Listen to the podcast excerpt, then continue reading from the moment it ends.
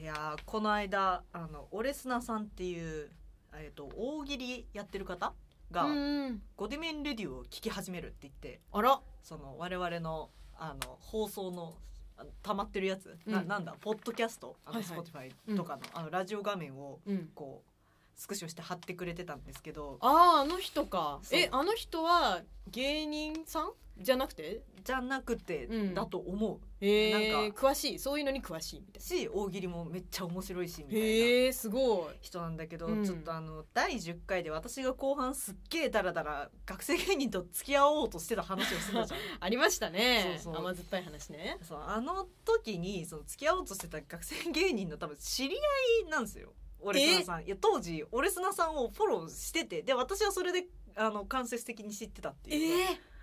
ばいじゃん繋がっちゃうかもよいやいやいやいやいやい や元元から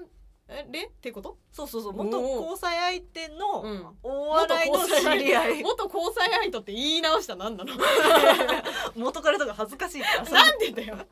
ちょっと自意識が自意識がねいやなんかすっごいわかるなんとなくさなんかうん元彼っていうの恥ずかしいとか、そうそうなんか彼氏がっていうの恥ずかしいからなんか相方って言ったりとかなんかそういうのあるよね同居人って言ったりとかってあるよねああれ何なんだろうねーなんだろうねいやでもね、うん気持ちはわかるけど自意識が多分、そううんうんうんみんなあーあれなんだよあー、まあ、あみんじゃあな自意識があれ側だかみんなあれらなんですね絶対元彼って言わないっていうあ本当交際相手っていうで元交際相手の多分知り合いなのよ、のでそれ、でまあ時を経てさうん私がその今の旦那と付き合ってうん結婚したじゃん、うん、であのうちの旦那ってもともと芸人やってたって知ってるああなんかちょっと風の噂で聞いてますそうそう、まあ、元芸人だったんだけど、うんうんまあ、その相方峰君っていう人なんだけど、うんその峰君も大喜利すごい時々出てて、うんでそれでオレスナさんともつながってるから。なんかあー私の20代にはこうオレスナさんが出てくる瞬間 があるんだよねちょっとずつそれ5次元交際圏ねあそう5次元交際圏で、いやでもなんかち違うんだよ言い訳いやは何違うんだよってなんだよ違 くないよ違うんだよ交際圏ではなくてなんかたま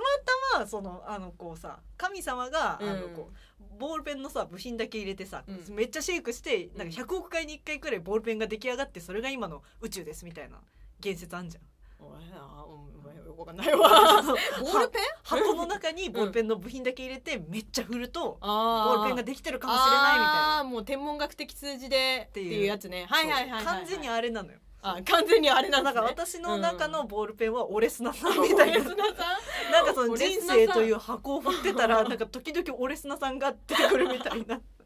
オレスナさんすごい奇跡ですね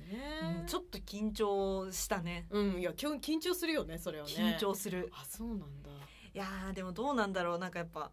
せ世間が狭いのかもしれないですねいや全然そうじゃないか全然そうでしょそ っかそっかそうだと思うけどねなんか私だけすごいこの2週間くらい緊張してたっていういや話ですわそれは緊張するでしょう、うんだって元交際相手に繋がっちゃうかもしれないわけだからそうそうそういやでうんも元交際相手かつあの現旦那の元相方とはもうつながってるからおいえわけわかんなくなっちゃったそういうことね そうそうそうああうんうんうんいやこのアフタートークだけ聞いてほしいかもしれないいや元交際相手ね今そう何してんのかわかんないですけど いや本当ですよそっていうね締めっぽい話で今日のアフタートークはおしまいでおすしまいですお疲れ様でしたこのぐらいのテンションでやっていきまいイエイイエイすはーい